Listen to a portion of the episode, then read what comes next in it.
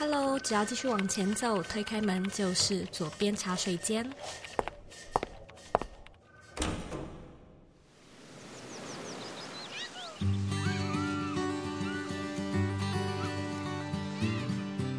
你现在在收听的是《左边茶水间》第一百九十八集。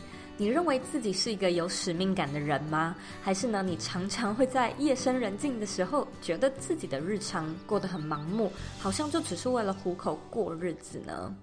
今天我很幸运可以邀请到 Microsoft 微软的资深行销协理白慧兰来到左边茶水间，分享她过去呢在职场上被霸凌的经历，以及呢她如何在这个过程中慢慢的探索出自己在工作上的使命。白白白慧兰是一位有三份工作的斜杠中年。她右手呢在 Microsoft 消费通路事业群营运 Windows 平台，还有 Microsoft 三六五的订阅制服务；左手呢则是在经营工作生活家的社群。也因为经营社群，白白认识很多年轻人，看到很多二十多岁的社会新鲜人对未来的恐惧还有迷惘。因此呢，他撰写了一本新书，叫做《职场神兽养成记》。来和大家聊聊如何不再当一位社畜，并从工作中找到生活的意义。那在今天的节目里呢，我们也是作者光临来聊聊书里的故事，包含刚才有提到的职场霸凌、被主管呢当仆人使唤，或者是看到别人被霸凌。跌到人生谷底，再重新找回职场中的目标等等，都是我们今天会分享的主题。不过在节目开始之前呢，你有没有注意到我们节目的集数？是的，没错，我们快要进到两百集了。所以两周后呢，左边茶水间会做一个特别的两百集欢庆活动。那一集的节目呢，会非常的特别，因此呢，现在先跟你预告一下。特别的日子，我们也会送上一个特别的免费课程，让你搭配享用。那这次的免费课程呢，会是一个线上直播的研讨会，主题呢是如何在竞争激烈的个人品牌中脱颖而出。时间的话呢，则会是我们两百集上线的那一周，也就是五月四号的台湾晚上九点。那这个现场直播呢，只会有一场哦，只会有一场。我会跟你分享四种品牌设计的策略跟方式，让你找到脱离红海的精准策略。那我在这里呢，先预告一下，这次的线上研讨会内容非常的精彩，因为呢，这会是我和个人风格分析师 Vanessa，还有品牌行销策略师 Terry 一起协力制作的内容，所以总共呢会有三个人的脑袋一起跟你分享我们在。品牌设计上面的 know how，这套免费的研讨会呢，我们会在四月二十号，四月二十号开放，让你事先报名。你只要在网址上输入 z o e y k 点 c o 斜线打造品牌魅力，就可以事先去预约这个五月四号晚晚上九点的这场活动。那再说一次，因为这个是两百集的特别内容，特别准备的，所以我们就只会办这么一场，千万不要错过喽。那假设呢，你想要观看。今天这一集节目的原文文字稿，你可以在网址上输入 z o e y k 点 c o 斜线工作生活家，家是家庭的家。准备好了吗？让我们一起来欢迎今天的来宾，白白白慧兰。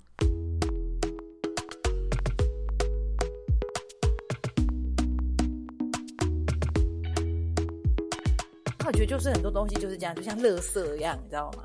它会一直积，一直积，一直积。就是你可能有时候你不清楚自己的 mission，然后你就会在这整条 journey 上面做很多其实就很垃圾的事情，所以你的生命里面不需要的事情，因为忍受很多不需要的负面的情绪，你又不说出来，因为你就想要维持一个人设，就在你的脑子、心里、身体里面一直不停的去做累积，然后最后它就会在某一个时间，它就是要发臭的时候，或者是就是要开始有传染病的时候，让你。很没有办法去 manage 这件事情，唰就一下，你可能就要不然就身体不好啦，要不是就什么心肌梗塞死翘翘啦，情绪出问题啦，就有什么吸酗酒啦、吸毒啦什么之类的。所以我说，人就要活得很有 mission，要很清楚自己要什么，不要什么。你生活中或者是职场中有很多人让你觉得活得很没使命吗？我认为是大部分的人都没有哎、欸。就像我为什么写这本书，最主要的原因其实是，就是很多小朋友参加工作生活家，或者是我们在其他的社群在分享的时候，嗯、他们就会主动来找我嘛，说有没有时间可以聊一聊嘛？就是觉得他自己就是受到委屈嘛，在职场上，就他就搞不清楚自己要什么，完全被动，就人家做什么，我我我就只能够被动的去反应，哦，动不动就好吧，算了，打不过我就离职吧。多少人问过我说怎么办？我的履历可能就半年。三个月支离破碎，然后以至于下一份工作很难找。那那你为什么之前要离职？他说哦，因为就是被霸凌啊，同事怎样怎样啊，老板怎样怎样，就是他搞不清楚自己到底要什么，嗯、就上班上的很没有使命感，都不是为了自己。你觉得这是启发你写《职场神兽养成记》的原因吗？是啊。百分之百啊，因为还有很少人会去写，就是说你在职场上遭遇过的这些暗黑的经验。嗯、为什么？因为可能就是在你自己现在的工作的生活不方便说出来。对，嗯、就是会有一些些 backlash 的后坐力。所以其实我在写这书的时候，嗯、应该是说出版社找我出书，我不想写那种很鸡汤的那种，大家都在写的那种，我觉得。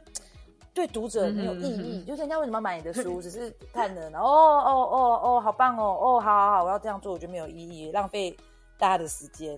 我想说，我如果要写一本书，我要我要写什么样的书？嗯、就是因为这个经营工作生活家开始碰到这么多人，发现哇靠，原来这么多人其实很痛苦的。我觉得有人比我更痛苦吗？以前 那我如果说可以把我，有你的书里面很精彩，对，我就想说，如果能够把我自己的就是这些经验，因为太多人不讲，对不对？大家都大家都喜欢只给人家看到光鲜亮丽的东西。嗯、好了，如果能够把我这些经验跟大家说，哎，其实我遭遇过 A B C D E F G 这些，其实是更鸟的事。嗯、那我后来怎么去去面对它，然后去处理，然后最后可以放下。嗯，哎，我觉得这就很有意思，但是不是会有 backlash？Yes，有。但你说我会不会后悔？我不会后悔的。这就是我告诉你的。我觉得人生要活得很有使命感。我发现一般人他会很 shock 的去觉得说啊，这个人是疯子、神经病，或者就是阿爸，或者就是什么 EQ 差，大错特错。因为通常来讲，你会把它定义成贱人的那些人，他们其实都是非常有策略，很聪明啊。他们很清楚，在什么样的人身上可以用神经病的角色，在什么样的人身上可以用很强势的角色，在什么样的人身上可以用疯子的角色。他其实所有的这个人设，他就只是要逼迫你退缩，然后得到他要的东西，很深奥哦。我觉得在看你的这本《职场神兽养成记》里面，我就感觉天哪，这个。这个要心脏很大颗，我都不觉得我自己有那么大颗的心脏了。然后我已经觉得我算是一个蛮坚强的人了。所以很多事情我就想说，天哪，你真的是经历过很多。然后我觉得也可以趁这个机会，好好的就请你作者本人来跟我们的听众分享一下《职场神兽养成记》这本书。我也想要知道书名你是怎么来的，以及觉得这本书的主轴重点在讲些什么呢？这本书就是社畜的 opposite。你有没有听过很多人告诉你他是社畜？有，大部分人动不动讲一讲，有抱怨抱怨啊，我社畜。他其实就是有点类似什么，自己安慰一下自己，嗯，而且是自己告诉自己我没有选择，嗯嗯嗯。太多人告诉自己，哎，我就是没有选择，我就是一个畜生，嗯、反正没关系，只要月底能够换到那个薪水就好了。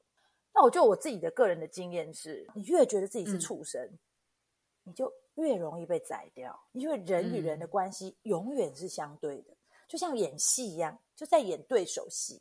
你永远在演一个悲情的角色，对方就是永远在演一个欺负人的角色。嗯、你告诉自己是个畜生，畜生就是养肥了就宰掉的，那就是选择。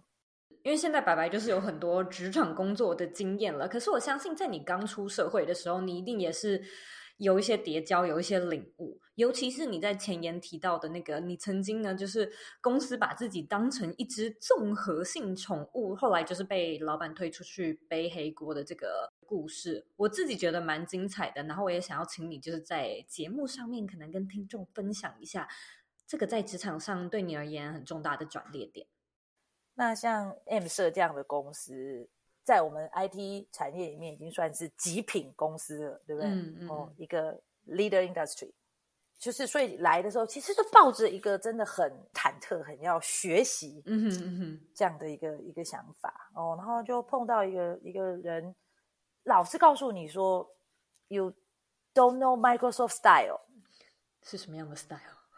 那你就会觉得到底是什么 style？What is that？、嗯、哦，那然后就就很怪。反正各式各样的啦，我在书上也有讲啦，对不对？就是要帮他的家里面的人做很多，就是你不只是公仆，你也是司奴。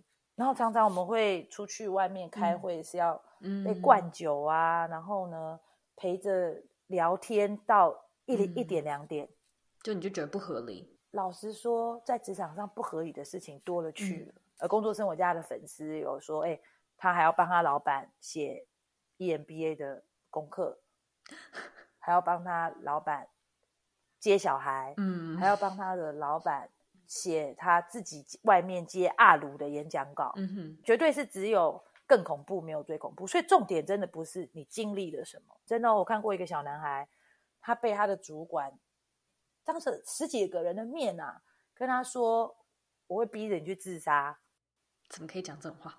会后，我去问那个小男孩去，我去安慰那个小男孩，那小男孩都还说还好啦，可以啦，我觉得我能接受。所以说心理韧性的 问题，心理韧性对不对？你看你听他怎么可以讲这个话？那小男孩觉得嗯，我能接受。嗯、那哎，老实讲，我就佩服他，为什么？目标感非常明确。嗯、他可能就当疯狗在叫，叫完就算了。为什么？他就是想要这份工作嘛。嗯、我觉得这个是 so OK。所以我要讲的是。每一个人对于挫折的忍耐度、霸凌的忍耐度是不一样的。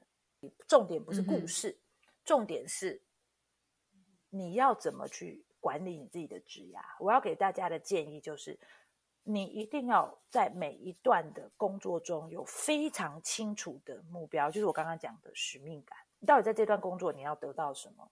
听说有些人会说啊，我其实是做这份工作是为了要累积某种资历，嗯哼，嗯哼，结果一被欺负就忘记了，这很常发生，就赶快跑。那说你达到你要的资历吗？没有，呃，再来担心说，呃，之后的那个 HR 会不会觉得我是一个 job hopper？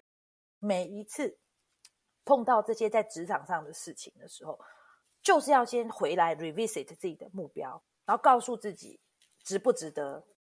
但是我在这边就问一个问题哦，应该也有蛮多人会跟你说，他也不知道目标怎么定，找工作啊就找工作，对不对？你应该听过很多吧？如果是接受到这样的人，那你会怎么跟他说呢？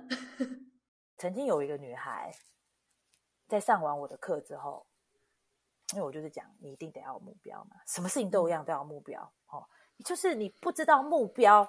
你连出门都没办法，然后呢，他就真的就是看着我就哭了。我就是不知道我有什么目标怎么办，呃，就哭了。嗯，嗯，后来我发现一件事情，告诉你他不知道他的目标的人，其实他不是不知道自己的目标，而是别人给了他太多的目标，所以他其实是自己心里面在打架。嗯哼，好，我想要满足我的目标。但我又不想让 A、B、C 失望，嗯、或者是 D 告诉我的好像也很好，所以他在里面 confuse，、嗯、他其实是不是没有目标？嗯、这个命题是错的，嗯哼，嗯哼，他是不知道怎么做选择，所以他被 cloud 了，嗯哼，所以这才是我一开始在讲的嘛。我觉得人要活得很有使命感，嗯、其实 eventually 你在追寻的是什么？你在追寻的是你想要成为什么样的人？你想要过什么样的生活？嗯举例，你妈告诉你说：“哎、欸，台湾人每一个人是不是妈都会跟你讲说你要考医学院？对，所以所有的明星高中都有什么医科保证班，补习班也有那种医科医科保证班，因为你要去读医学院。就哦，医生好棒哦，赚很多钱，又有很多的社会地位，对不对？但你喜欢吗？所以我想要想到一个人躺在台上，我要用刀把它切开，我就要昏倒。嗯，我也不行，是吧？所以就很明确嘛。嗯，所以不是你没有目标，而是你。不知道怎么样选择，那我这里就好奇问一下，白白，你觉得你是一个一直以来，可能就是从学生时期以来，你就觉得你是一个使命感、使命很清晰的人吗？不是，就像我为什么来做科技业，嗯、我常跟人家分享嘛，我其实是念广告系的嘛。嗯、我是念广告系的时候，因为我的系主任在一年级第一堂那个的通识课叫什么“大众传播与道德”，嗯、就是那种废废的课，嗯、然后就就讲了，然后就在讲这个广告业的这些生态啊，广告业有哪些职业啊什么的，就讲了，就说哦，其实你如果做广告业，就像妓女一样，因为。你就是要服侍客人，然后客人的要求你要 one hundred percent fulfill，然后呢，需要你的时候你要随传随到。嗯，那时候就想说，天哪，我没有办法做这样的工作，这 against 我自己的价值观。嗯、就我的价值观里面有很重要的一点叫 fairness，我真的觉得众生平等。嗯、我就嗯好，我不能做这个，那怎么办？我已经念了这个了，嗯、然后我就开始去思考我要做什么工作。后来为什么选择科技业？就是因为那时候科技业不是都有分红配股嘛？嗯然后就是可以赚很多钱，所以那时候我对工作的概念只是，既然要工作，我当然要单位 时间换回来的利益是最高。所以我一开始找工作是为了钱来着，嗯，没有什么伟大的使命感，嗯。但我我老实说，我也要跟各位听众说，为了钱也是很很好的啊，钱也是目标啦，只是他可能称不太上使命。不会啊，你赚了钱之后可以去学习，让自己变更好的人啊。你赚了钱之后可以。support 你的 family 啊，但那个那个才叫使命嘛，对不对？变更好的人是，但你在年轻的时候，maybe，嗯，maybe 你还没有，我认同。所以我觉得现在很多的年轻朋友在参加我们的活动的时候，会一直去讲说：“哦，我在追寻我的这个使命，哦，我在找我的价值观。嗯”然后于是乎就开始脸丢脸，你知道吗？那我都会问他一句话，就是：“那你欠不欠钱啊？”嗯，对，我我我其实老实说，我觉得。思考是一件非常非常奢侈的事情。嗯，我认同。你知道文艺复兴时代，你很多的那种你所谓这种达人，你看像达文西，他其实背后是有那个梅迪西家族去供养他的，嗯哼，对，或者是很多那种哲学家，他基本上就是有钱人的孩子，嗯哼，哦，所以他不用做事，他就只要负责思考，嗯，哦，那所以那是一件很奢侈的事情。嗯，你有没有办法去过那么奢侈的生活，如果没有，那 OK 啊，你就赚钱嘛。赚钱的时候一边去追寻，一边去探索。所以像我自己就是这样，对，我就是没有办法那么奢侈。嗯、所以我一开始就想，我的历史需要有钱嘛，就就选择在科技业工作。嗯、所以这就是我一开始的目标，我要赚到钱，让我自己有办法思考。我自己也觉得，其实我。可能国高中的时候也跟大部分的人都一样，就根本也不知道什么使命是什么东西，然后也不觉得自己有目标。但是后来我渐渐可能出社会工作好几年，谈恋爱、结婚，我觉得这个跟你的人生历练有点关系，就是你人生的确需要经历一些事情，你要爱过一些人。你要读过一些书，你才会有一个哦，我好像就是开始找到我的使命。所以这个太年轻还没有使命感，我完全认同啊，就超级无敌正常，不用太担心。那我也想要问问看，白白你自己的经验中，你有没有在什么样的时间点，嗯，可能就是有一个叮的那个 moment，让你突然之间觉得说，哎，我好像可以开始感受到某一种使命感了。两个，第一个其实就是我被职场霸凌的那个时候，嗯、就是。那个时候，其实是我开始问自己，就是我在 career pass 哦这件事情上面我要什么？因为以前你一定是盲目的，嗯、真的，所有的年轻朋友，如果你盲目，你千万不要觉得不好。嗯，正常人都要盲目一下。嗯哼，没错。哎，这个是人，你写在你的遗传基因里的，你想要有那个参与感，你想要有社群感，那你在人的社会里面，你就会想要符合人群对你的期望。把有什么意思？如果今天你要做的是把自己的性格、把自己的思考完全泯灭掉，只是怎么样？你看到你碰到什么样的老板，然后你就完全去 fulfill 他，嗯，那有什么意思？你的人生就变成完全破碎的片段。为什么？嗯，因为就像是一个演员一样，别人给你不同的剧本，就演不同的戏，那其实都是别人的人生。这是我第一个顿悟。那一次的顿悟就是，我决定了职场。成功，并不是攀到那个最高的位置。嗯哼，我要做我自己有兴趣的事情，我想要去钻研我自己有兴趣的事情。所以，也其实从那个 moment 开始，我花了非常大量的时间学习。嗯哼，嗯哼，上各式各样不同的课，看各式各样不同的书，所以后来我才会开始去研究，就是 negotiation 这件事情。因为我就觉得 negotiation 就是一个非常有目标感的事，而且是一个可以协助你去管理这个得偿所愿的流程。我觉得这个非常好，就开始花了很长的一段时间去去研究这个东西。所以我觉得人要有自己所谓的专业，因为其实上班族是很可怕的，上班族老实说没什么专业。嗯一旦公司，比如说我我裁员，或者是我就不是 reorg，叫你滚蛋的时候，其实很多上班族是没有 portable skill，他没有可转移技能，可以让你带到下一个公公司去。嗯、这也是为什么很多人现在中年失业，truck 姐给我们洗哦，这是第一个。第二个，我的顿悟的 moment 真的是找到使使命感，其实是因为工作生活家，因为。上班族还有另外一个大弊病是什么呢？就是生活圈会越来越窄。嗯嗯嗯，你在你的公司里，你的全部身心灵都放在里面去攀登那个职场的阶梯。嗯，哦，下班的时候还在思考，嗯，哦，明天我要怎么继续去拍拍拍老板的马屁，怎么去应付同事的案件？哦，那你的生活圈里面就是这些人。可是我们做了工作生活家不一样。其实我如果没有工作生活家，我也不会认识 Roy 嘛，因为不知道说哇靠，原来有一个人可以生活在美国，经营 Podcast，还也是可以活下去，而且活得很精彩，活得很丰富。对，太多太多不同的这样子生命的样貌展现在面前。嗯，那、嗯、你会有很多跨界的朋友、嗯、跨界的资讯在交流，还有什么呢？你会看到很多的人，对，需要你帮助。这个就是我第二个顿悟的 moment，就是从这里面我开始找到使命感。开课、出书、分享，为什么？我们希望不要每一个人都必须去走一趟，就像你刚刚讲的，嗯、你要经历个什么，嗯，你才能够了解些什么，嗯、然后自行的找到自己的使命，没必要嘛。嗯，人之所以会进步，就是什么？就是会大家会说故事，可以从彼此的生命里面去学习，嗯嗯嗯嗯，所以这就是我现在帮自己找到的使命感。嗯，我非常喜欢你这一段的分享，因为我我一直在研究，就是我也经常呃收到一些听众来跟我说，哎，其实有想要改变，但是一直跨不出那一步。我觉得我们人真的跨出那一步，做出改变，就是你你有想法到你有行动，它这之间有一段差距，那你究竟为什么可以真的付出行动？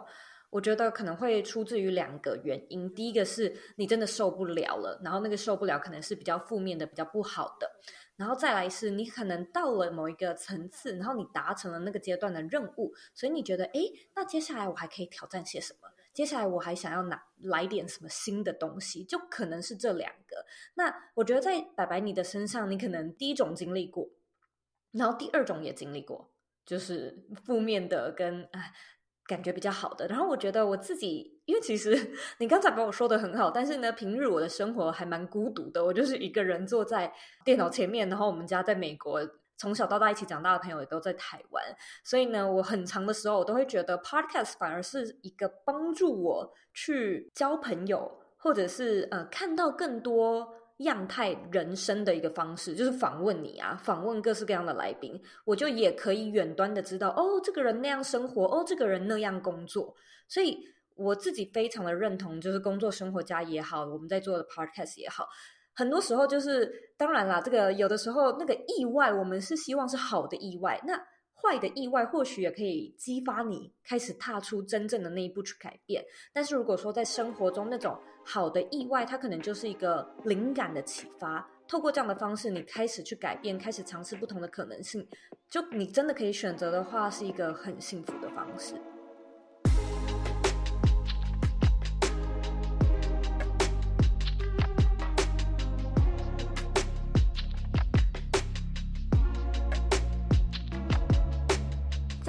时代生存的我们，远距工作的技能养成和个人品牌的建立，会是全世界的必然趋势。你必须呢要为自己建立多元的收入组合，你也要养成能够数位化的工作技能。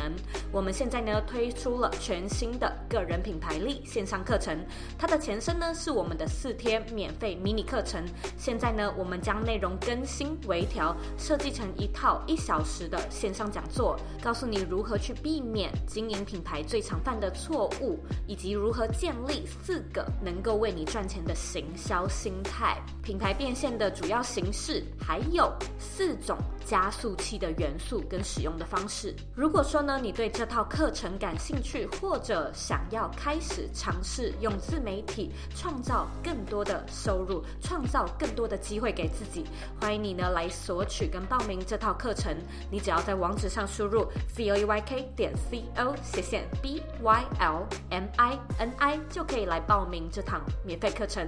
希望可以在课程里面见到你。广告结束。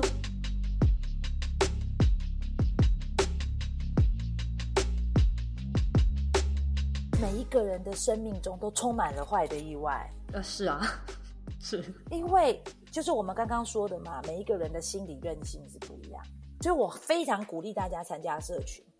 为什么？嗯、因为在职场上就是这样，就是我的书的第二部写的。其实同事就是一群聚合在一起，共同完成任务的人。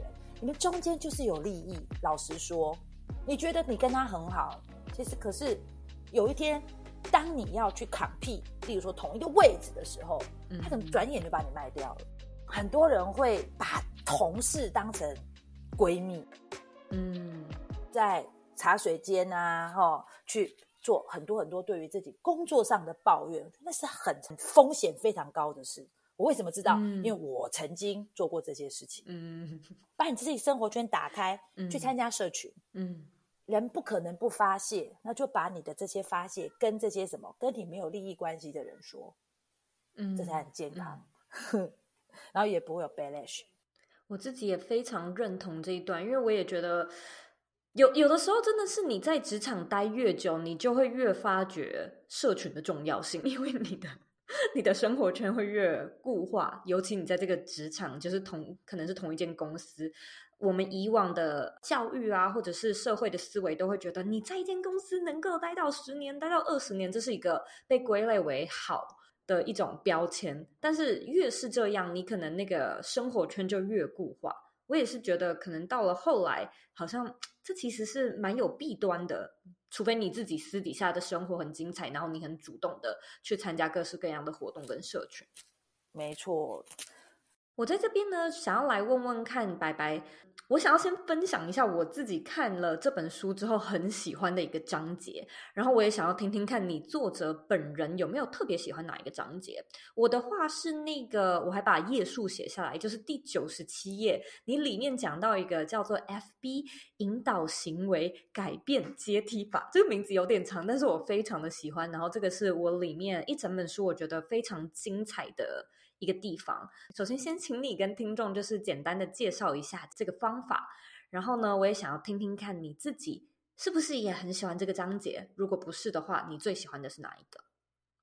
基本很多很多人呐、啊，在研究谈判这件事情，除非他是比较 focus 在呃操弄，如果不是是想要追求就是说价值的交换的话，嗯嗯、其实都会讲这个东西。哦，这东西最重要的其实就是什么呢？嗯呃，先听。嗯、为什么要先听？是因为每个人都有自己的立场，大家的生命阶段不一样。还有什么利益嘛？在职场上最恐怖的就是利益嘛。利益常常就是充满了冲突，嗯、你要的我要的，嗯、可能是我们在竞争同样一个东西，嗯、可能是什么？我们就是要完全不一样的结果。哦，所以当今天你不听只说，嗯、其实就是一种 compete。抗拒感会越来越深。所谓的这个引导行为改变，嗯、其实就是什么呢？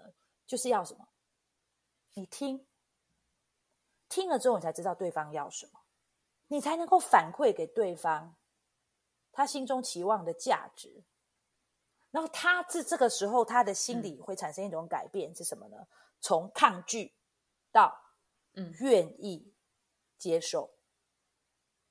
嗯、哦，哎，我可以听听看，Zoe 也要告诉我什么？然后呢，当他今天愿意接受你的说法之后，嗯嗯嗯、他才可能到第二步，就是什么呢？我可以考虑，哎，这件事情 maybe 对我也有利哦。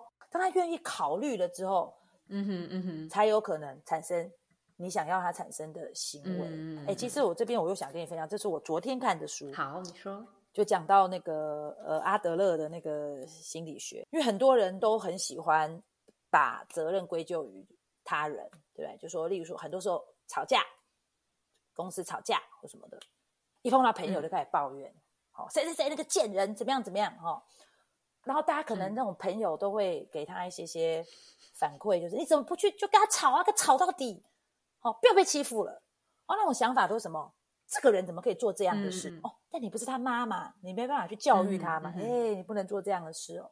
所以阿德勒就讲一个东西叫课题分离。嗯哦嗯哼嗯哼，他做这样子离谱的事是他的课题，哦 okay, 这是他的课题、嗯。哦，可能是他的价值观、他的教育、他的家庭背景导致他现在这个样子。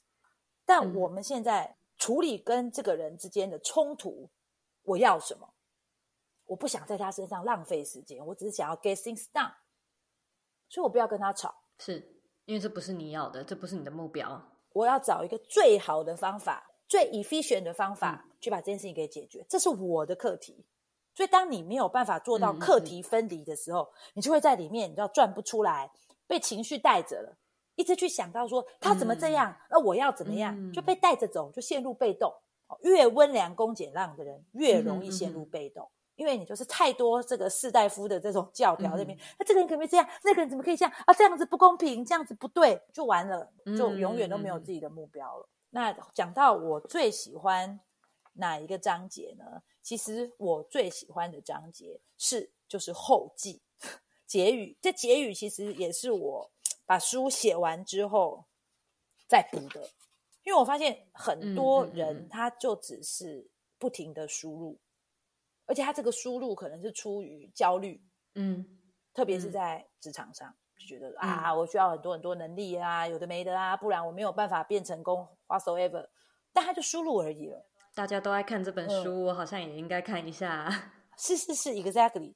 然后于是输入完之后，the end 什么都没有了。所以我觉得人的重点其实是选择，嗯、你得要先很清楚的知道你要什么。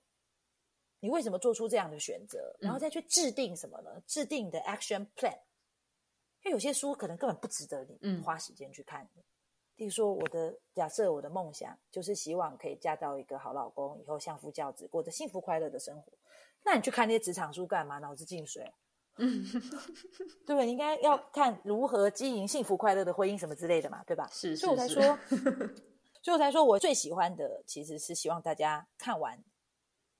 书之后，上完课之后，哦，聊完天之后，听完这个 podcast 之后，嗯、要静下来想一想，What's it in for me？嗯嗯嗯嗯嗯，对我有什么好处？对我有什么帮助？那然后接下来，嗯，我要做什么？是反而给自己留这样子的一个空白，就是一个任务跟一个任务中间，给自己留一个这样的空白，嗯、去思考、提炼、产生。行动的计划，其实对大家会是比较有意义的。我很喜欢你这段的分享，因为我从就是开始自己在家里创业到现在已经四年的时间了。这四年其实基本上，因为你就是刚开始嘛，所以你大概前三年你都是马不停蹄，然后一天工作时间很长。就是原本最想要来做这个工作的原因，就是希望得到 work-life balance，然后最后呢，work-life 全部都搅在一起。但是呢，我近期开始就是严格的执行周休二日，就是无论有什么事情，我周休六跟日，我就是绝对不碰电脑，然后我也不开 IG，就是我是真的自己私底下的 IG 我也都不开的那种。但是我发现这个的好处是，我有好多的灵感跟 idea 都来自于。周日，然后我觉得这个就有点像是你刚才说到的那个空白时段，就是我平常其实也吸收很多很多，就看很多书啊，然后访谈很多作者，可是的确没有一个时段，就是你可以空下来消化一下 What's in for me？这个我的 takeaway 是什么？我也不知道。我觉得这本书好像写的蛮好的，可是我没有想它跟我的关联是什么。所以我觉得，像白白也好，或者是像我一样自己在家艺人工作者也好，我们都应该要 有点把这个变成是你的工作的一部分，就是空白是你工作的一部分，这蛮重要的。其实我，我就很想问你啊，像你现在其实在美国嘛，然后你自己创业了，然后做这样子一个自媒体，你在做的时候，你其实你你你你你是想要自由，还是想要赚钱？我觉得这是一个超级无敌好的问题，因为我绝对是想要自由嘛。但是你会发现，你为了这个自由，你花好多时间哦。因为我其实我为什么问你这个问题，就是因为我们工作生活家也也也跟很多这种为了自由而创业的自媒体工作者聊天，嗯，都会发现其实大家创了业之后反而更不自由啊，没错，因为你本来在职场上，你只要应付一个非常固定的时间，然后固定的人，对不对？顶多把老板、同事、嗯、客户结束了。哦，可当你创业之后，才发现哇，无限的展开是。是 就是我后来最大的领悟跟学习，就是你必须要把你的休息、你的空白、你自己的个人生活也归纳进去，你甚至要优先归纳。如果你有这样的一个 privilege 的话，你可以先去规划你你要买菜的时间，你要运动的时间。你要跟家人一起好好吃早餐的时间，然后再来去规划你的工作时间，不是先把工作时间规划完，让家人减剩下的时间。就这是我做的最大的转换，嗯，是不是就很棒？所以我们就可以回到你说的那个第十一题，你认为的理想生活是什么？真的，我最近好多朋友心肌梗塞就，开刀支架装起来，哦，也有朋友就死掉了。开会开到一半昏倒，然后死掉了。好，那所以第一个，我觉得健康是非常非常的重要。好，第二个，我们就讲到了，其实为什么要追寻 Ikigai？因为 Ikigai 里面有一个最重要、最重要、最重要的观念是：这个世界需要的、你爱的、你擅长的、他人愿意付钱的。其实这三个比较容易。对，你今天够精进自己，你就可以找找到这些东西啊。你爱的可能有一点点难呐、啊，但是。你今天专业到某种程度，我就是可以做你爱的事情啊。像佐伊这样，其实我现在也是、嗯、是这个样子。其实最难的是世界需要的，嗯最难。那你为什么需要做一件世界需要的事呢？嗯、就是因为人生到了某一个 moment，你真的会去想说，我活着干什么？嗯，就你的生命对这个。世界来讲有什么意义？嗯、你才会觉得不枉此生。对，我非常认同，我也觉得，我也没有说 真的是年纪很大，但我真的认为到了某一个时间点，你会开始想要过一个不枉此生的人生。那有的人不太一样嘛，有的人二十出头，有的人可能五十几岁才开始去思考说，哎，对啊，我这过了这么久的生活。到底有没有不枉我走这一遭？然后我回去重看了一下你提到的那个 e k g 因为其实我以前就是也接触过，然后我也做过这个练习，我也认同，就是我觉得世界需要的事情应该是这四个元素里面最难找到的。我觉得它有一个很核心的困难点是你 you have to care，你必须要真的在乎。可是，在你如果说利益都只放在自己身上的时候，世界上发生什么世界战争，这个也跟我无关啊，就是什么事情要跟我无关啊，职场上什么就是跟我都无关。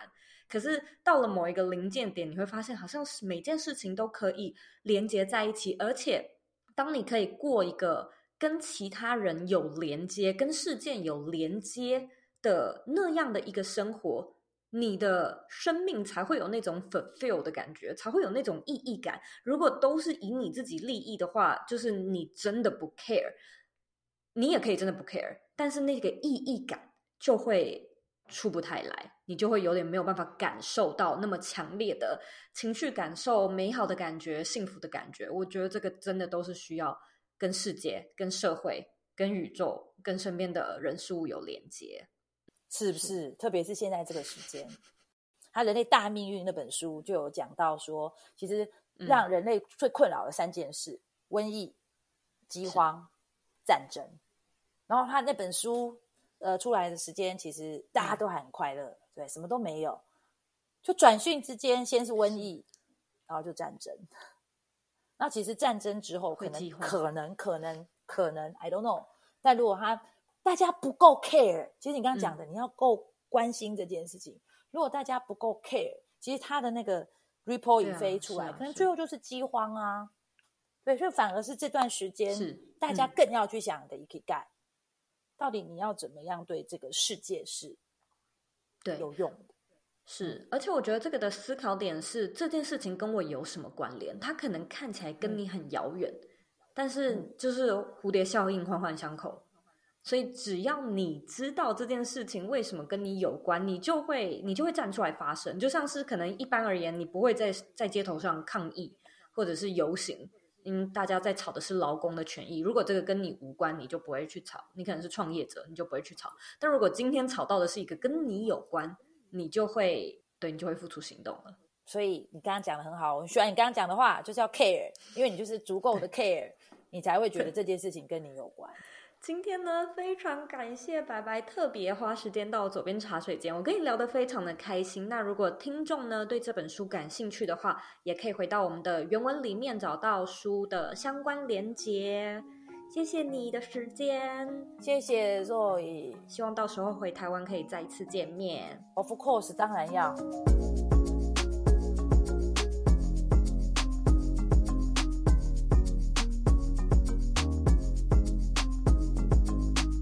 重点整理一。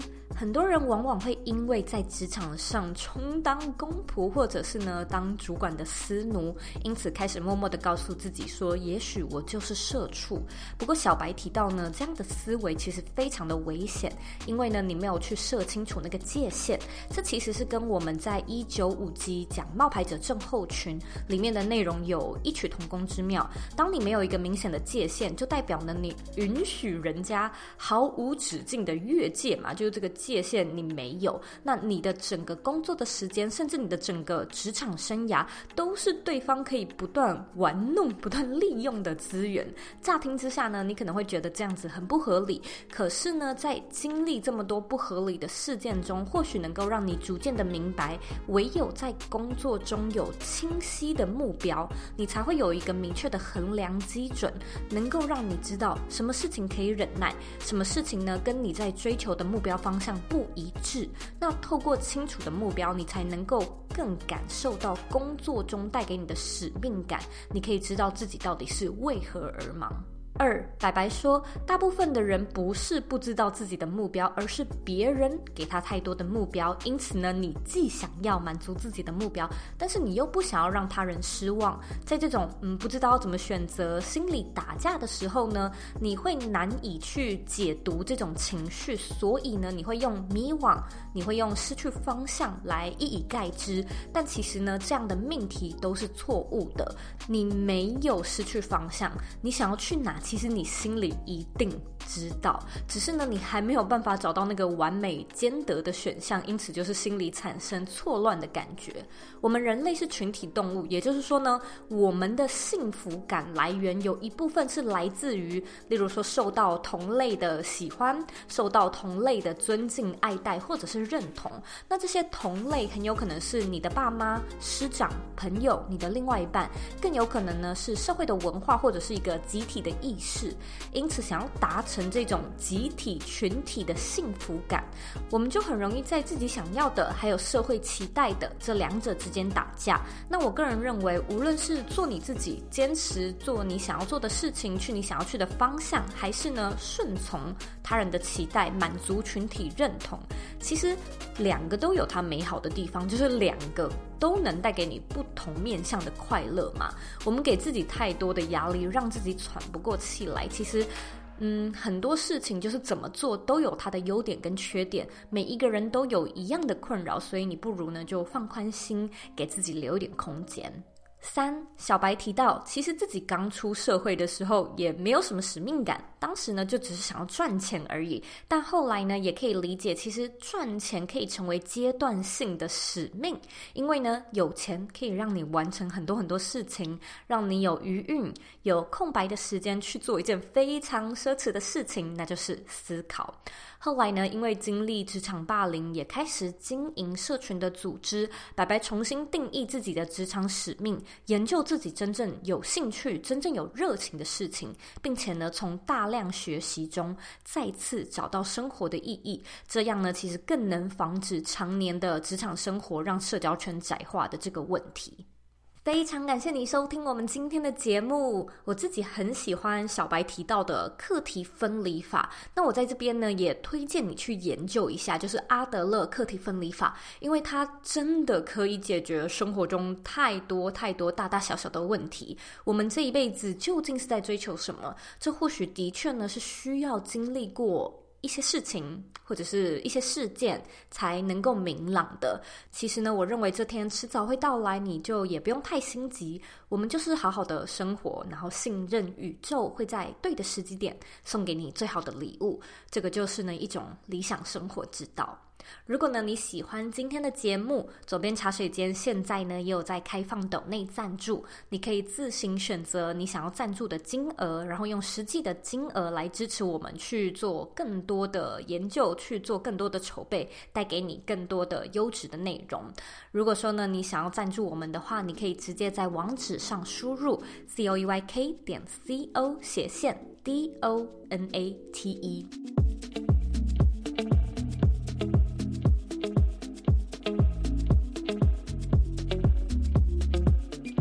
现在呢，我要来阅读我们今天的听众留言。今天的听众是谁呢？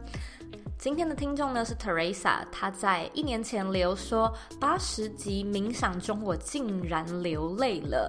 谢谢一早能够听到 Zoe 这么精彩的冥想节目。二零二零虽然已经下半，但现在才惊觉每天忙碌的生活早已让自己遗忘怎么好好享受当下，感受当下，怎么好好回忆过往。